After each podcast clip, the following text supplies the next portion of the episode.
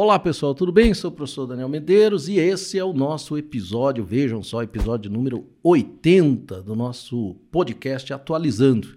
Hoje aqui com o professor Gabriel, querido professor Gabriel, tudo bem, Gabriel? Vai lá, tudo bem. E o nosso querido amigo Monteiro, fazemos aqui, ó, mesa quadrada, né? Para falar de um tema da hora, né? Um tema bem importante, um tema bem amplo. A gente vamos ver se a gente dá conta disso, né? Que é o etarismo. Vou começar conceituando. O que será etarismo? Gabriel, ajuda a gente aí. Bom, vamos pegar o que a própria palavra né, ajuda a entender. O etarismo como uma discriminação, né, então é uma separação, ou no sentido positivo ou negativo, especialmente negativo, por causa da faixa etária. E aí, dessa maneira, nós vamos imaginar alguém sendo tirado, né, excluído, único critério, a idade.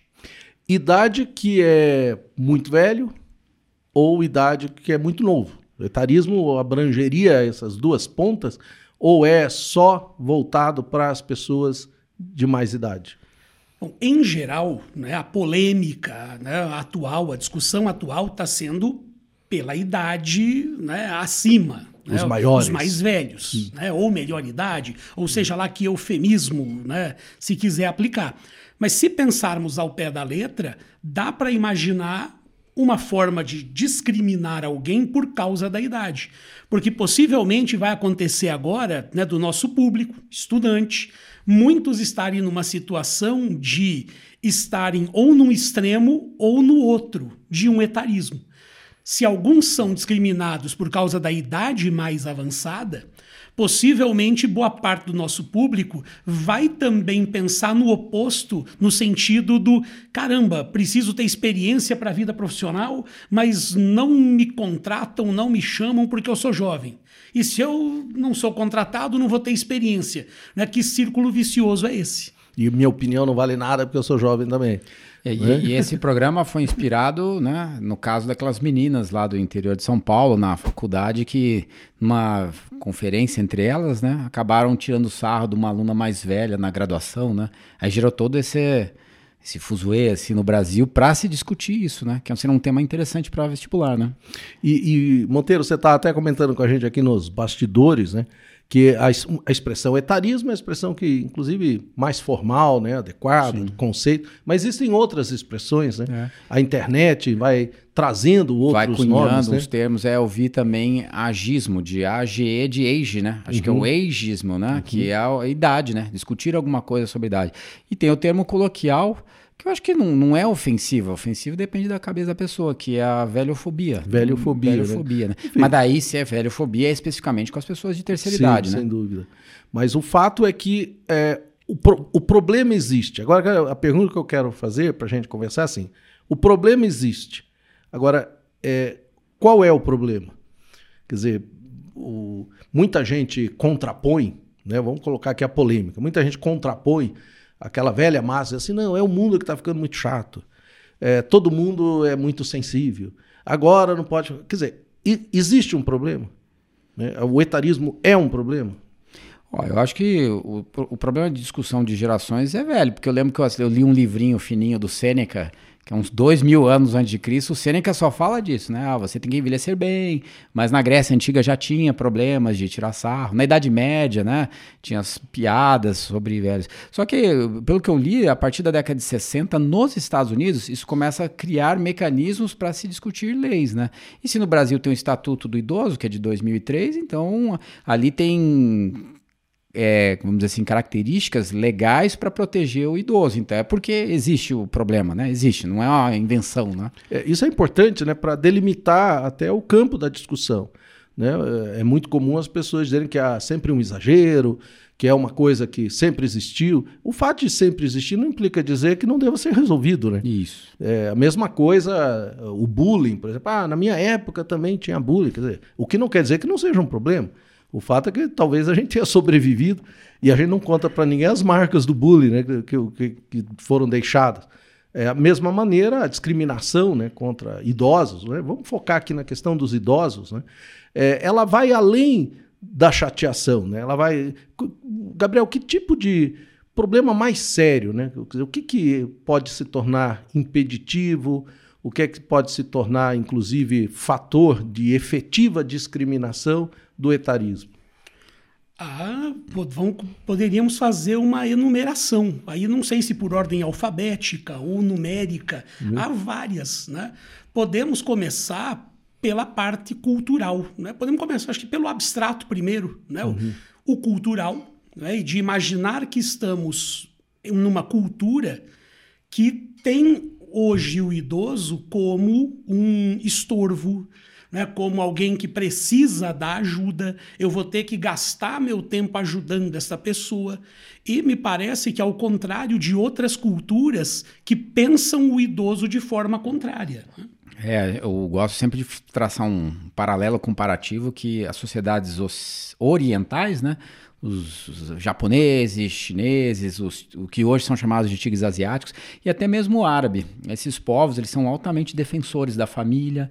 Os povos é, asiáticos ali do leste, eles são muito influenciados pelo filósofo Confúcio, onde ele dava muita ênfase que o idoso, se ele chegou nessa fase de idade, é porque ele tem uma experiência, ele soube evitar os problemas da vida, e, e esses conhecimentos do idoso deveriam ser passados e protegidos pelas é, sociedades mais novas. É, inclusive na China, se você não visita teu filho uma vez por ano, o, alguém pode, vamos dizer assim, caguetar, pode denunciar, e o filho que não visitar o pai pode ser preso, pode ser multado, né? É muito comum na China também, como eles só têm um filho, dois no máximo, e eles trabalham demais, os chineses, eles precisam dos avós para que eles fiquem cuidando dos filhos. Então, os filhos, as, bem crianças, assim, na, na China, é comum os avós cuidarem. Aí, no final de semana, os filhos vão ver os seus os, uh, com os, os, seus avós, né? Ver a família, então é uma coisa bem cultural. E, assim, a ocidentalização nossa, mais ou menos, ela vai descartando isso. Eu acho que é um pouco a ver com esse espírito capitalismo, assim, de tudo é descartável, tudo é... Obsolescência. Obsolescência né? programada. A vida útil já foi. Já foi, né? E eu, eu também tenho uma outra crítica que tem um pouco a ver também com a questão da visão do da esquerda de que o Estado vai proteger sempre e não necessariamente. Então acho que usar um meio termo entre um espírito é, oriental de cuidar da família, de cuidar do pai, do idoso e ao mesmo tempo ter um Estado protetor, acho que seria o caminho ideal, né, para o idoso.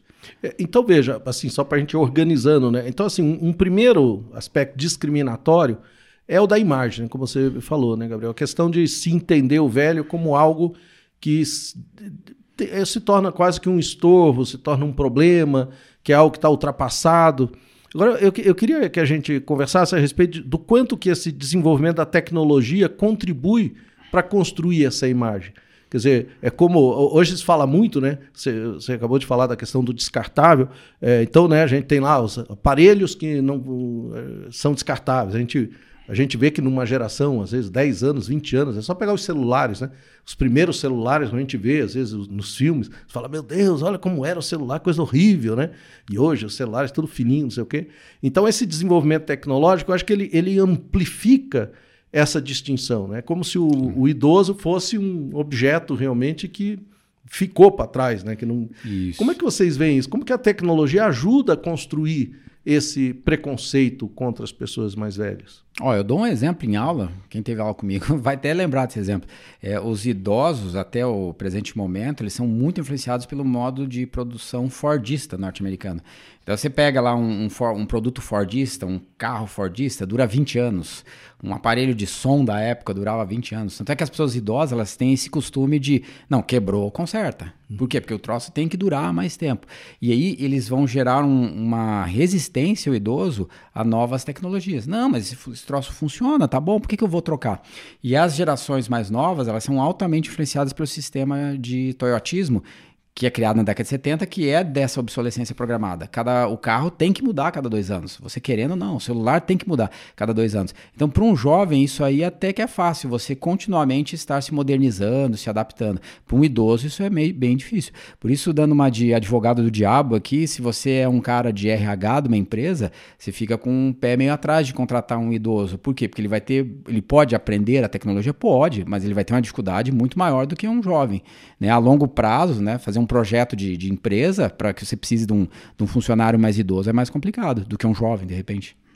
Não, e dentro desse universo, exemplos nós podemos tirar, assim, do cotidiano bem de agora, 2023, por exemplo, a discussão que existe hoje com as lanchonetes, restaurantes no cardápio com QR Code. Uhum. Então, situações em que se discute muito o quanto os mais velhos, né, e, e muitos com a parte do problema com a tecnologia, com o novo, né? Peraí, eu vou para um restaurante, eu estou com dificuldade até para saber o que pedir. Tem que, peraí, tem que pegar aqui o celular, jogar no QR Code e tal.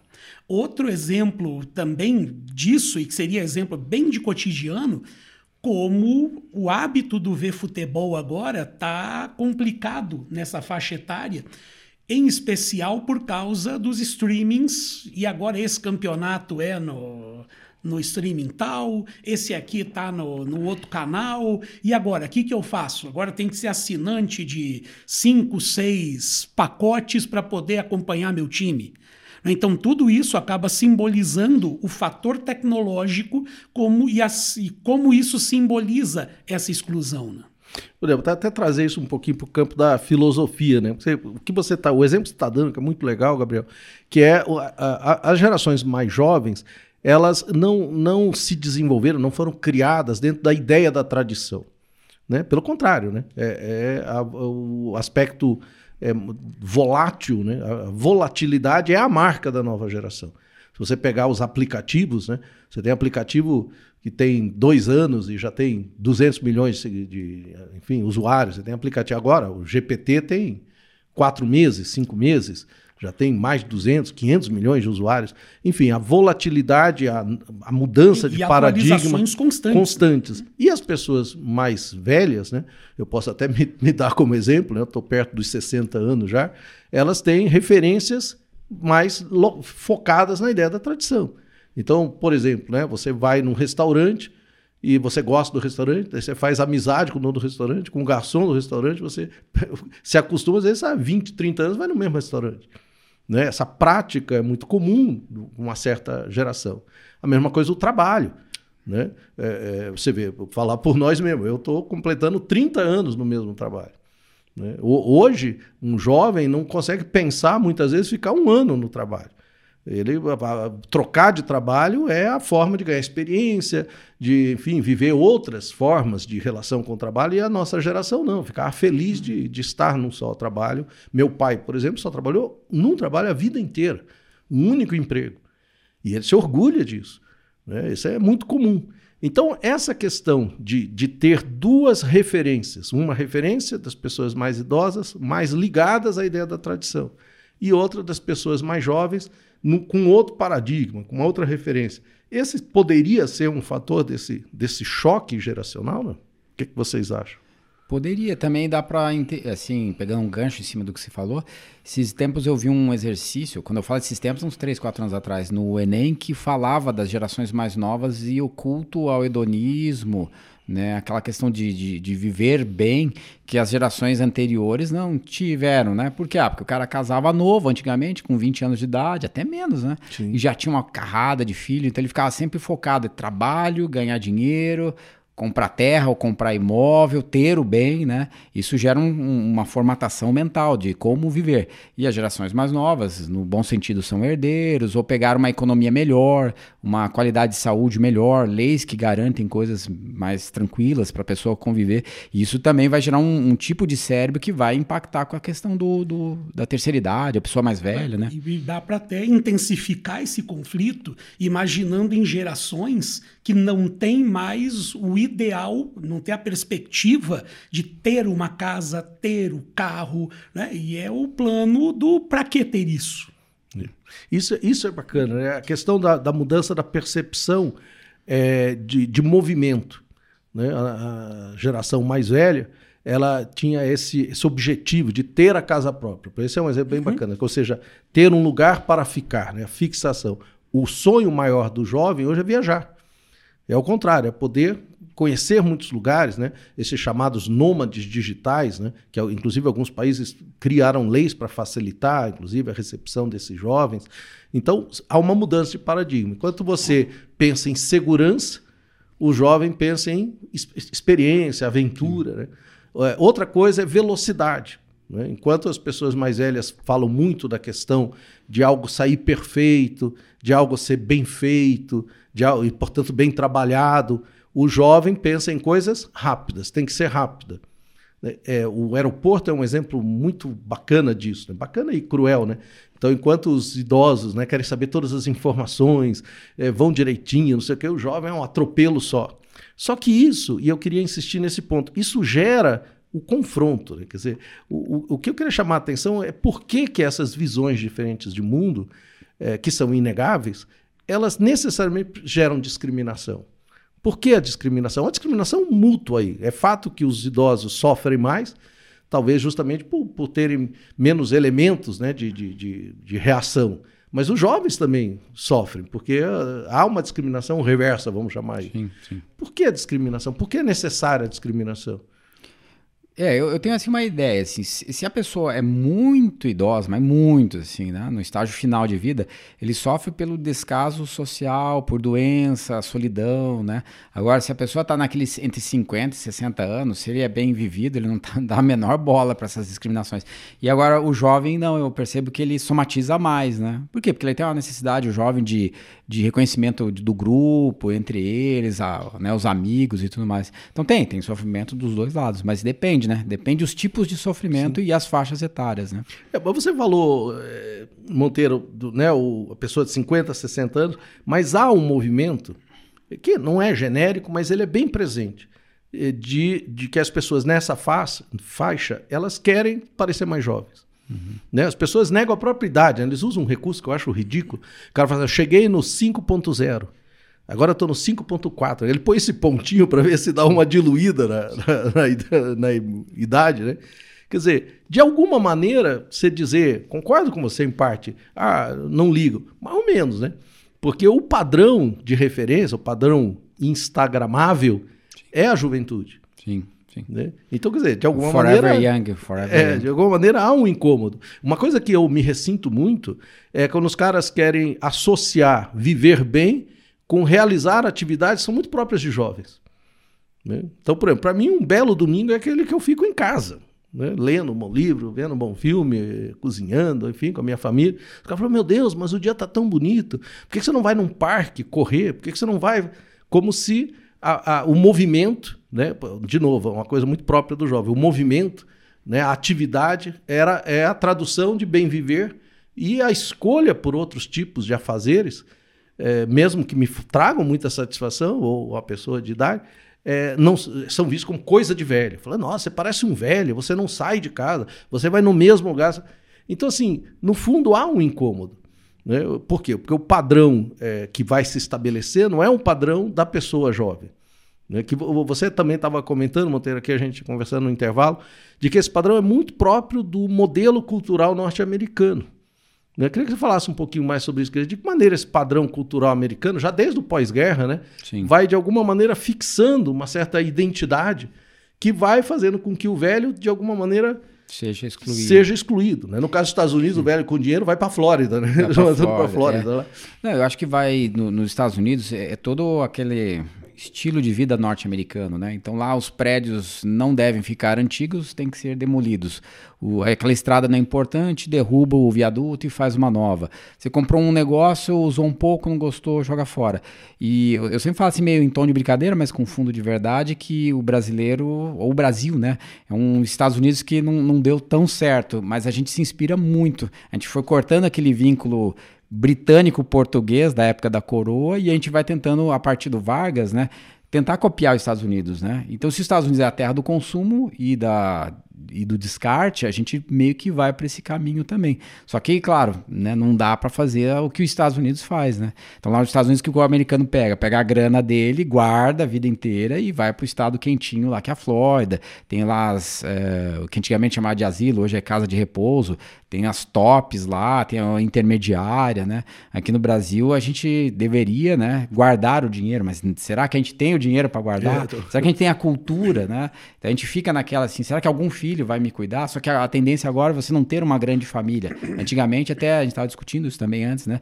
As famílias eram grandes e aí tinha todo um poder patriarcal que o pai delegava o poder da família para o sucessor. Ó, oh, filho, cuide, se eu morrer, cuide da tua mãe, cuide dos outros filhos menores, né? E hoje não, hoje já está indo assim muito automático, né, a coisa. É muito comum, você sabe, na geração de meu pai, ali os anos 40, 50, 60, de, nas famílias grandes, como você disse, sempre ficava uma filha para cuidar dos pais. Que era aquela, essa ficou para tia. Era o termo da época. É, né? Então o cara falou assim: não, essa, aí, essa casou com não sei quem, esse virou médico, aquele virou engenheiro, aquele virou comerciante, e essa ficou para tia.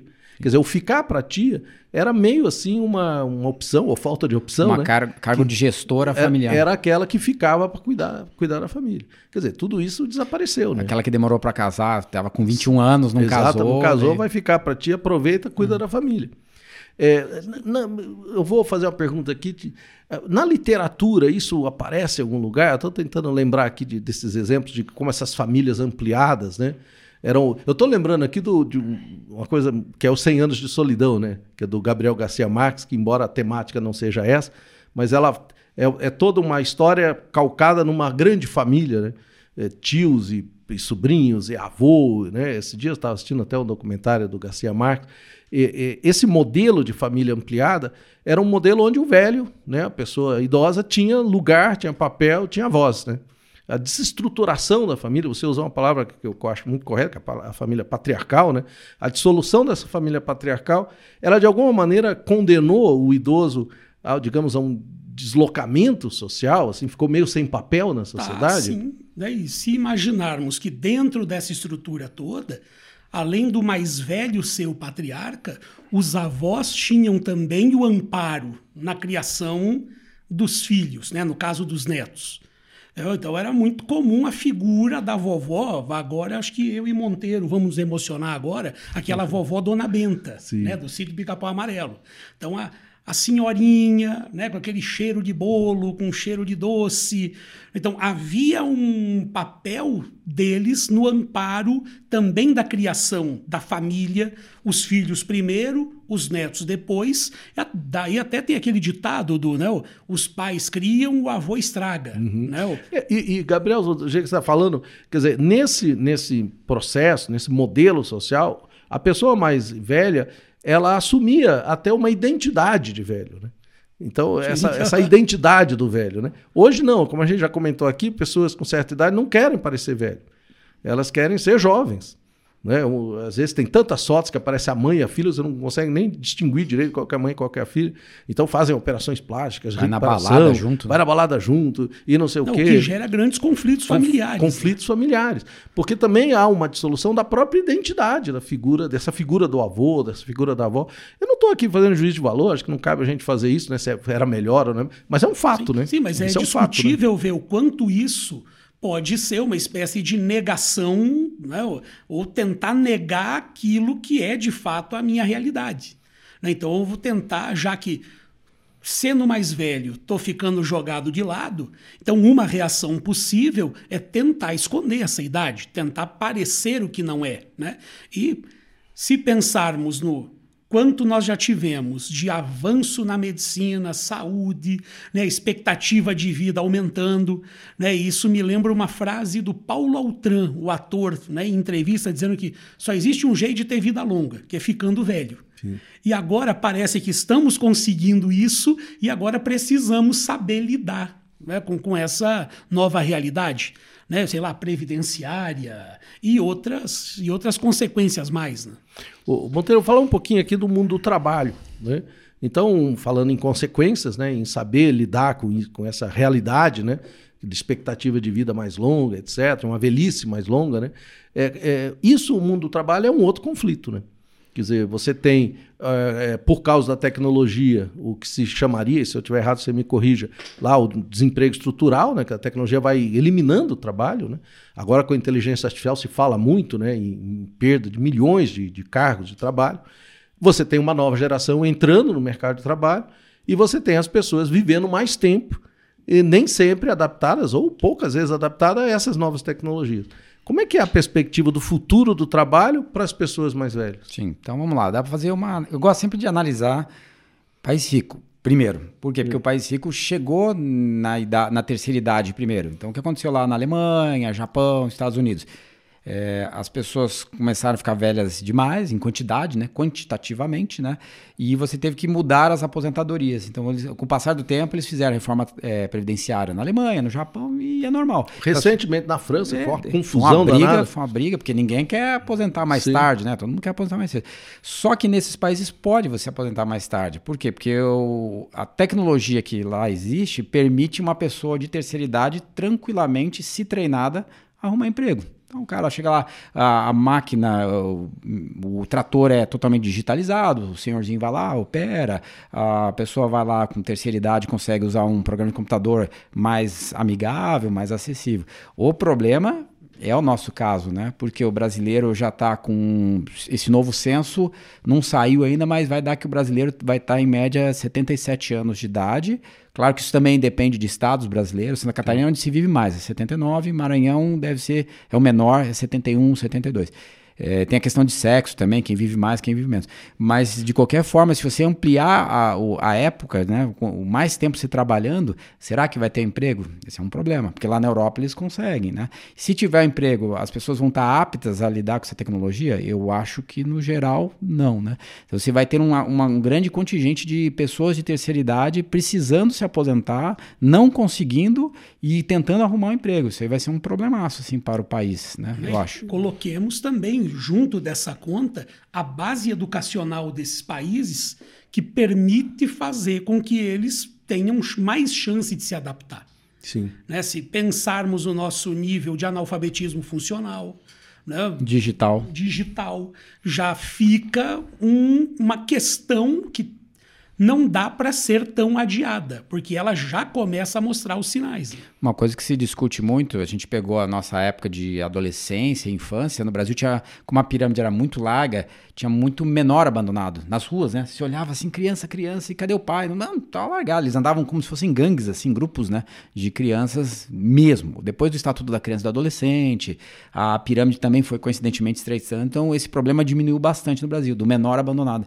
Aí já se discute que vai começar a ter o, o, idoso abandonado. Porque as famílias diminuíram, a pessoa não teve dinheiro, não guardou dinheiro, não tem o conhecimento técnico para arrumar um emprego numa terceira idade, e aí você vai começar a ter vários idosos, já tem, né? Idosos uhum. na rua, vivendo numa mendicância, né? É, hoje se fala, é, é uma discussão é, do, da renda mínima universal. Né? Quer dizer, veja que lá junta todos esses elementos, né? Desenvolvimento de tecnologia, diminui a oferta de, de trabalho. Na verdade, cria outros postos, Sim. mas elimina postos que essas pessoas ocupam aumenta a expectativa de vida. As famílias mais nucleares, nem todas têm como sustentar essa pessoa mais velha. E, e para evitar que se torne um idoso abandonado, fala-se nessa questão é, de, da renda mínima universal. Ou seja, existiu uma forma de se colocar dinheiro na mão dessas pessoas, mesmo que elas não trabalhem. É, se discute muito criar um imposto em uhum. cima dos produtos para é, gerar renda para o desempregado é, estrutural da tecnologia e também para essa, essa, renda universal. Acho que é uma ideia dinamarquesa, aqueles países lá do, é. do Parece que a Suíça, me, também me corrija, é, a Suíça chegou a fazer um plebiscito um, um, em torno disso e não, não passou, né? Não passou. Não, é porque não... a tributação é muito alta, lá daí é. aumentar mais ainda. É, assim. e, e, como era a renda mínima universal, para como seria complicado saber para quem dá, ele dava para todo mundo. Era só levantar né? a mão. É, todo mundo ia receber. Acabou não passando. Mas, de qualquer maneira, parece que essa é uma solução cada vez mais próxima. Mas eu queria fazer outra pergunta. Digamos por hipótese que se resolva esse problema econômico mínimo, né? garantindo as pessoas para não se torne, para que não se tornem idosos abandonados. Mas tem uma outra questão que é o não fazer nada. Né? Ou seja, é, há um dado estatístico no Brasil e creio que não ser só brasileiro, mas eu tenho essa referência do Brasil, que o percentual de suicídios afeta muito mais as pessoas mais velhas do que as pessoas mais novas. Lógico que é chocante os jovens que se suicidam, pela razão óbvia, né? tem uma vida inteira pela frente e tal, mas o percentual de idosos que se suicidam é maior. São os, os, os, né? as extremidades da as, pirâmide. As extremidades. Mas, e, e no caso do idoso, o que motiva essa atitude extrema? É o desamparo, falta de perspectiva, às vezes doença que a pessoa sabe que vai sofrer e não tem como tratar, o abandono, né? e também a questão de não ter mais um propósito de vida. Então o cidadão perde um emprego, às vezes até ele tem recursos, é até aquele caso que você falou que não é comum, mas ele até ele guardou um dinheiro, conseguiu, mas não tem mais propósito, não, não tem o que fazer. Sim, né? O cidadão, né, esse hipotético que Sim. o Monteiro trouxe agora há pouco, do sujeito que casou cedo, trabalhou décadas na, na mesma firma, conseguiu ter a casa, constituiu a família e, de repente, ele já cumpriu todos esses, né? ele deu o check em todos Sim. esses itens. Chega a aposentadoria e imaginemos que o que seria, na teoria, né? agora vou Uhul. descansar, acaba virando. A faca de dois gumes tem o lado perigoso do sujeito que passou a vida com todos esses propósitos e agora acabou. É. Né? Um item que ajuda a explicar o porquê o, o homem vive menos. Né? Porque com a formação tradicional do homem, ser o sujeito que vai para o trabalho, então ele vai para a rua, então ele vai cumprir expediente. Provedor. É o provedor.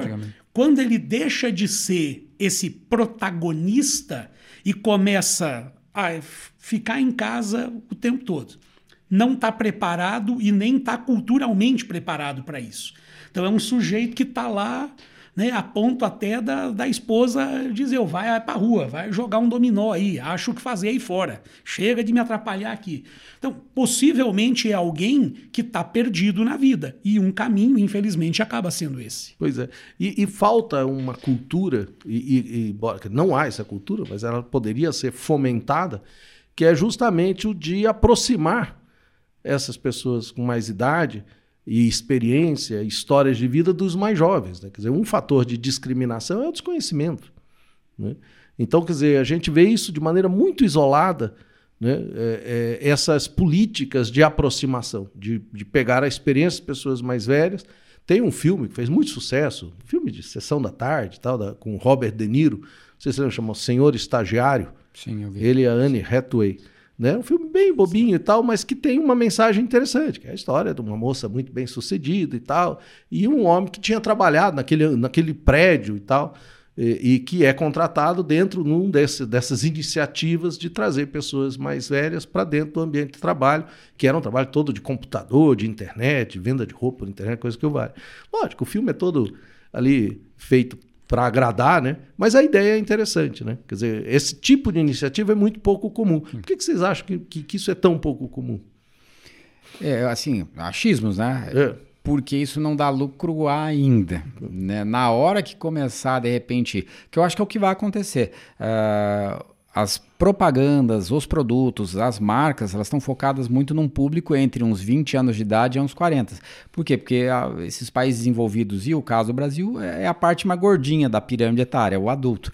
Só que conforme a pirâmide vai crescendo, ela vai subindo, as pessoas vão ficando mais velhas, eu acho que isso aí vai ser um público bom a ser explorado. Tanto é que a gente estava discutindo aqui que quais são as profissões que no futuro têm emprego garantido é enfermeira, é cuidador de idoso, é as áreas de fisioterapia, fi, fisioterapia, perdão, a indústria farmacêutica vai crescer um monte. Se você tiver um idoso com uma renda mínima, ele pode fazer turismo. Você já estava é. lendo assim, o turismo na terceira idade ela vai bombar nos próximos anos. É, eu, eu, tem até o turismo qual? É o religioso, né? É, turismo religioso e o turismo cultural. Cultural. São também. dois tipos. Lógico, o turismo religioso realmente muito impactante, né?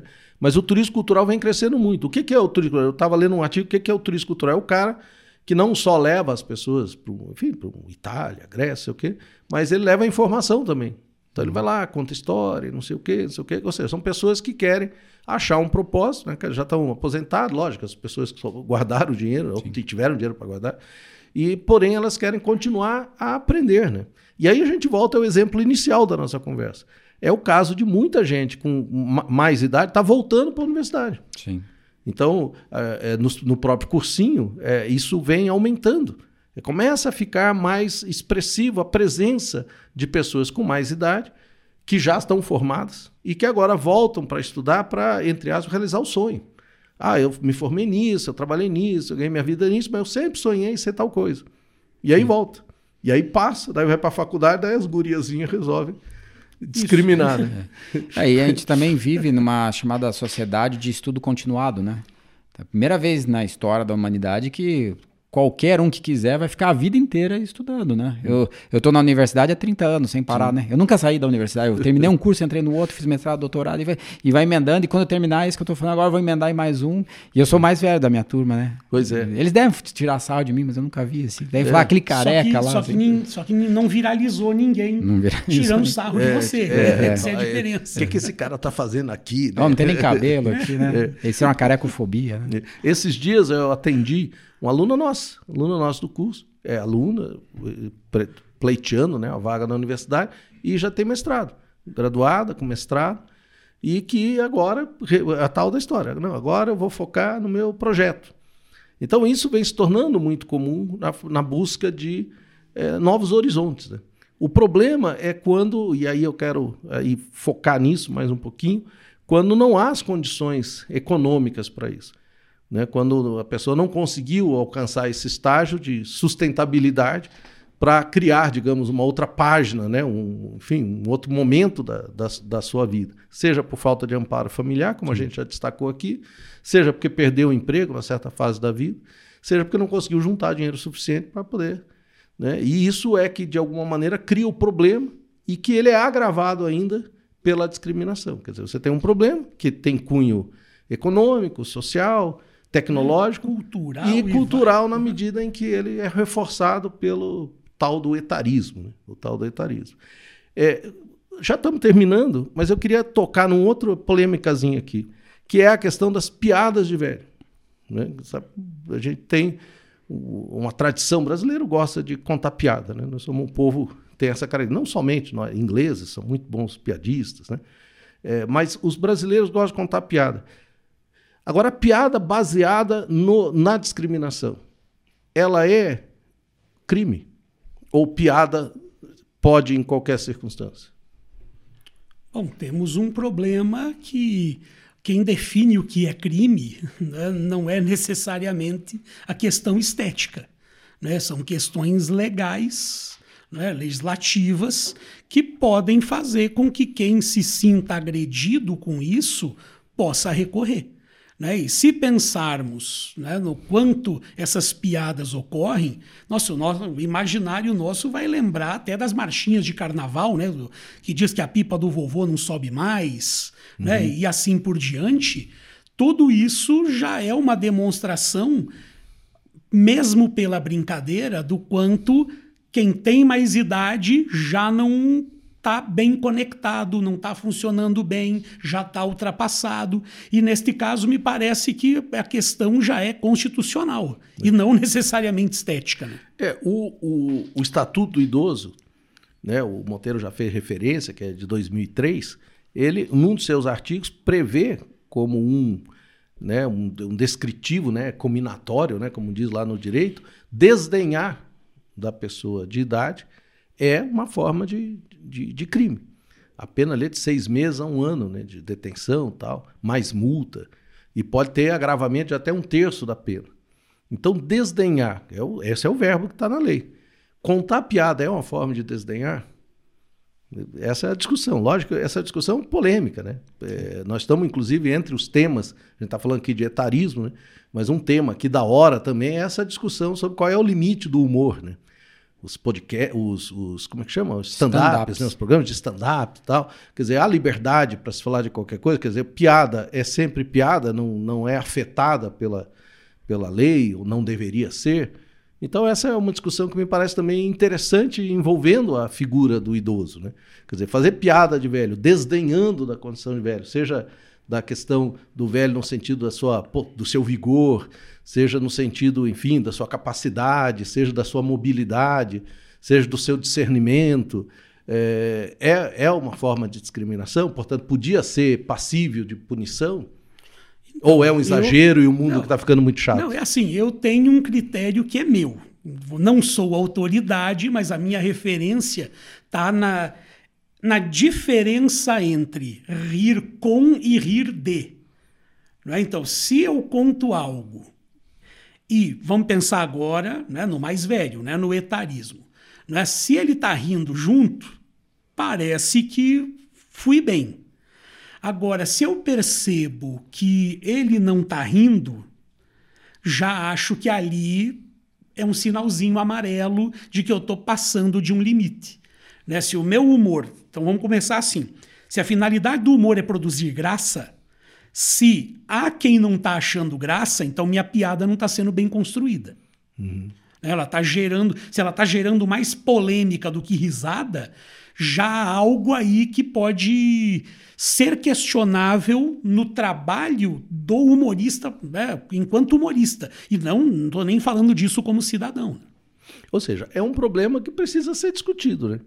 Inegavelmente. Não é uma coisa de é, pão, pão, queijo, queijo, né? Quer dizer, ou é, não, o mundo tá chato, as pessoas têm que parar de se sensibilizar. Ou, não, tudo é crime. Eu acho que é, há um problema que precisa. É mais ou menos como o bullying, né?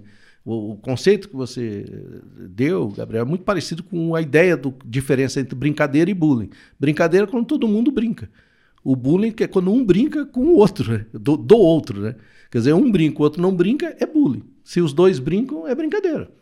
Então, quer dizer, se eu brinco de você e você não está feliz com isso, não está satisfeito, então, na verdade, o que está ocorrendo é um ato de agressão, você é uma vítima.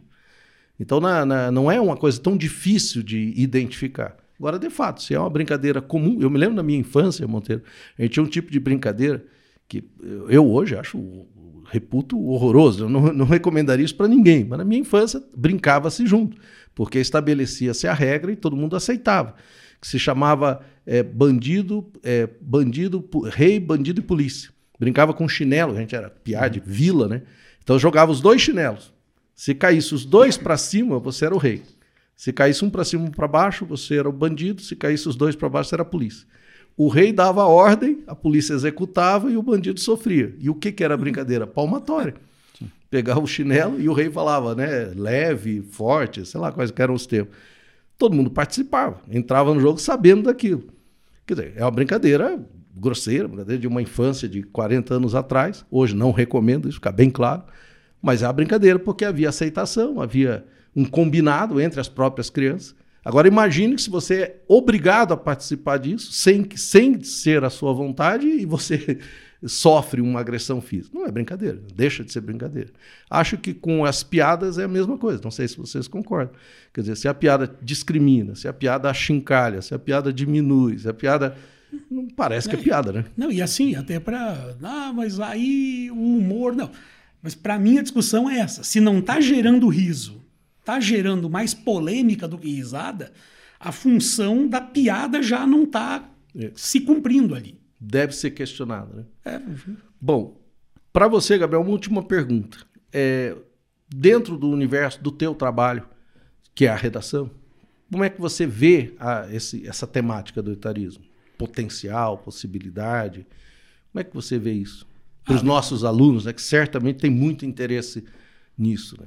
Ah, não, vejo como um tema possível para questões de redação e não só um tema possível, como até com um professor de história e um de geografia aqui, vale a pena até voltar para o começo desse podcast para voltarmos lá no caso das meninas em Bauru, ali pelos meados de março de 2023, fazendo vídeos zombando de uma aluna colega né, de turma com mais de 40 anos, em que se faziam ali piadas que diziam que ela era velha, que não tinha que estar tá lá e assim por diante.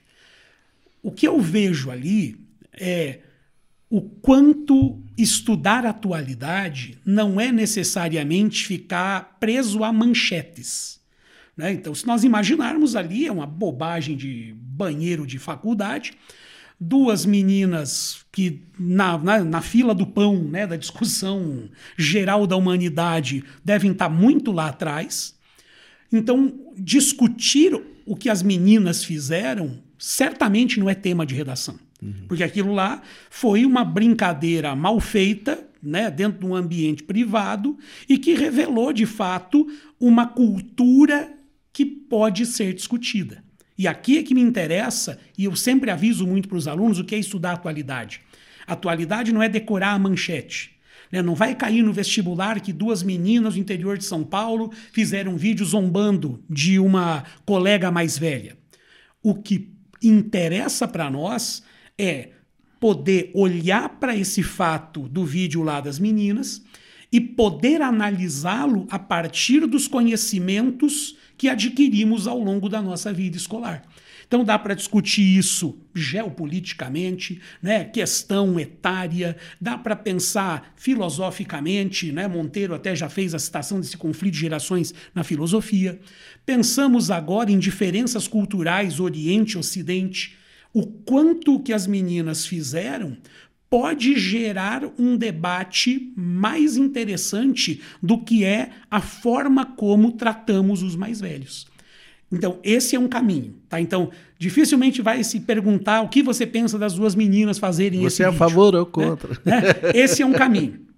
O outro caminho que você já começou a, a mencionar é esse. Né? Certamente não vem um tema de redação para discutir. Você é a favor ou contra o etarismo? Né? Você é correto né, demitir pessoas por causa da idade? Né? Esse tipo de tema também chegaria a, a ser ridículo. Mas provas de redação como o Enem, como o PUC, né? Vamos pegar esse exemplo, né? A UTF-PR também já indicou que vai seguir um caminho parecido. Existem provas de redação que não discutem a temática contra ou a favor, mas pedir a análise de um problema social. E aí, nesse caso, o que seriam as explicações para um fato desse acontecer? Dava para imaginar uma análise de causas do etarismo, dá para pensar em consequências do etarismo, ou pensar também, como tema de redação, focos temáticos voltados ao e agora. Né? A faixa etária da população está subindo. Medidas, desafios, né? o que tem que ser feito, isso tudo pode virar um tema de redação interessante a partir de um fato que está na moda por causa de um incidente uhum. até anedótico, mas que joga visibilidade para uma discussão. Né? E aí, nesse embalo, etarismo, capacitismo e outros ismos aí que nomeariam discriminações destes tempos. Né? Monteiro, para a gente terminar, é uma pesquisa que, enfim, eu li, acho que da UOL, enfim, fala que a previsão, é lógico, que em 2050 vai ter aí cerca de 2 bilhões de pessoas é, acima entre 60 ou mais. Ou seja, como você já mencionou, a pirâmide etária vem se invertendo. Se lá nos anos 70, né, era, era uma pirâmide realmente, Sim. né? Há um processo aí quase que de inversão, né? Virar ampulheta. Uma ampulheta, né? Bacana. É, como é que você vê, em termos do ponto de vista né, do, da geografia, da geografia né, urbana particularmente, porque também o processo de urbanização também vem praticamente tomando conta, né? É, quase toda a população vive em áreas urbanas. Como é que você vê essa expectativa de futuro? Ou seja, como, lógico, não é um exercício de futurologia, mas, mas como você enxerga essa, esse futuro inevitável de um envelhecimento da população, desenvolvimento tecnológico e urbanização, e essa questão do etarismo? Como é que você enxerga isso? Sobre a questão de urbanização, Daniel, a gente vê nas provas mesmo caindo isso que antes você tinha uma população rural no Brasil que achava que vivia muito. Tanto é que aquele discurso das pessoas mais idosas sempre assim, ah, comida no campo é melhor, eu sempre vivi mais. É que eles não fazem a conta de quanta gente que morre. Assim. Só vê o velhinho lá de 100 anos, mas é um velhinho de 100 anos. Então, a discussão hoje em dia, é, com essa vinda das pessoas para cidades no mundo, né, que vai já está beirando 60% da população mundial é urbana. Nos países ricos é quase 100%. E o Brasil vai para o caminho de 100%.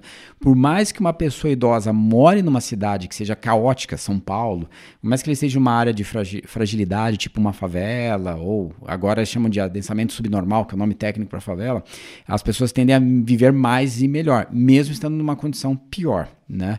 Então isso já é uma análise. Não é à toa que a expectativa de vida na cidade é maior, Sim. mesmo você sendo pobre. Né? Então isso é uma análise. A urbanização faz com que você viva mais. Né? Agora, uma coisa que a geografia está pedindo bastante é que Hoje a gente vive no bônus demográfico. O que é o bônus demográfico? Ter uma população economicamente ativa maior. Entre 10 a 20 anos no Brasil, a gente vai entrar no ônus demográfico, que é você ter que gastar mais do que arrecada, e em vez de você ter uma população economicamente ativa, você vai ter uma população economicamente inativa, que é a terceira idade.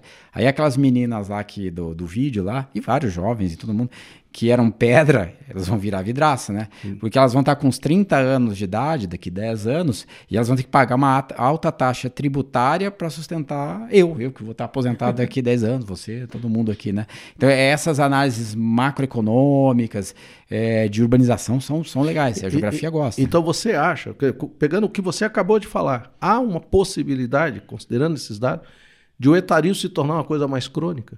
Porque na medida em que os mais jovens tiverem que pagar essa conta, acho que vai aumentar a raiva, né?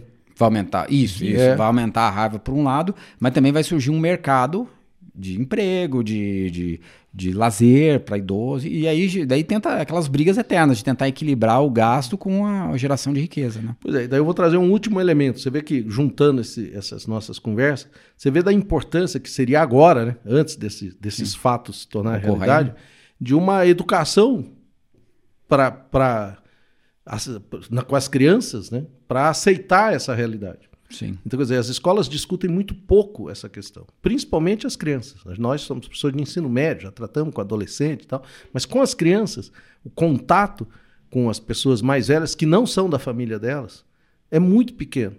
Né? Entender a importância dessas pessoas, ou quebrar um pouco esse distanciamento. Sim. Né? Você vê que a própria, a própria ideia de velhice é meio rejeitada. Sim. As pessoas não gostam de usar a palavra velho. A morte já foi afastada há muito tempo. Sim. Né? Falar em morte, nossa, não pode falar de morte, não sei o que, as pessoas criam milhões de metáforas. Você começou a nossa conversa falando das metáforas de velho, né? Melhor idade. Como melhor idade do que, né? Imaginando, né? É, em cima dessa tua ideia, é, repetindo o assunto, mas não repetindo. A existência da família ocidental, no padrão estético antigo, acaba, né? Porque é, as pessoas vão ter filhos cada vez mais tardiamente e um único filho. Então as pessoas hoje estão tendo filho com 40 anos e, e, filho único. Então você não vai ter no futuro, por exemplo, irmãos. Vai ser muito raro você ter irmão. Sim. Se você não tem irmão e casar com uma esposa, um esposo que também seja filho único, você não vai ter nem cunhado nem tio, nem tia, nem primo, e o teu avô vai estar tá muito distante de você. Então, esses parâmetros de Exatamente. terceira idade, é, o, o, próprio entendimento da morte, né? Ó, você conhecia a morte, por quê? Porque estava sempre morrendo um parente, você Sim. tem que entender que é um fator natural. E agora não, parece que não vai ser mais natural. É, por isso que me parece que a escola pode ser um ambiente é um bom caminho. A, adequado para trazer essas temáticas. Elas saíram do âmbito da família, né? Ah, porém, o futuro próximo vai nos colocar diante dessas questões uma sociedade envelhecida, jovens tendo que arcar com o ônus disso. E se eles não têm esse contato desde cedo, há uma tendência, e é lógico, é uma especulação, de aumentar a raiva, aumentar essa discriminação. Então há um risco de o etarismo poder se tornar, inclusive, um problema mais grave do que é atualmente. Não sei se vocês concordam com concordo, isso. Concordo, concordo. Sim. Enfim, eu acho que isso que dá sentido essa na conversa. Até para fechar isso nossa, né? Já estamos aqui prosendo faz tempo, mas eu acho que dizer, o tema, lembra que eu comecei dizendo, não é um problema? Eu acho que é um, o etarismo é um problema. Eu acho que por isso que merece ser analisado, ser discutido. E acho que a gente conseguiu abordar aqui alguns aspectos, né? Não sei se vocês querem acrescentar alguma coisa, né, Monteiro? É isso. é isso, né? Então eu queria agradecer então todo mundo a paciência de acompanhar essa conversa, ou seja, né, acho que ela é importante. É, tem aí a questão dos vestibulares, geografia, história, isso acontece, redação, né? E, enfim, agradeço aí a atenção e paciência de vocês, me despeço aqui. Obrigado, Gabriel, obrigado, Monteiro, e até a próxima. Grande abraço, pessoal.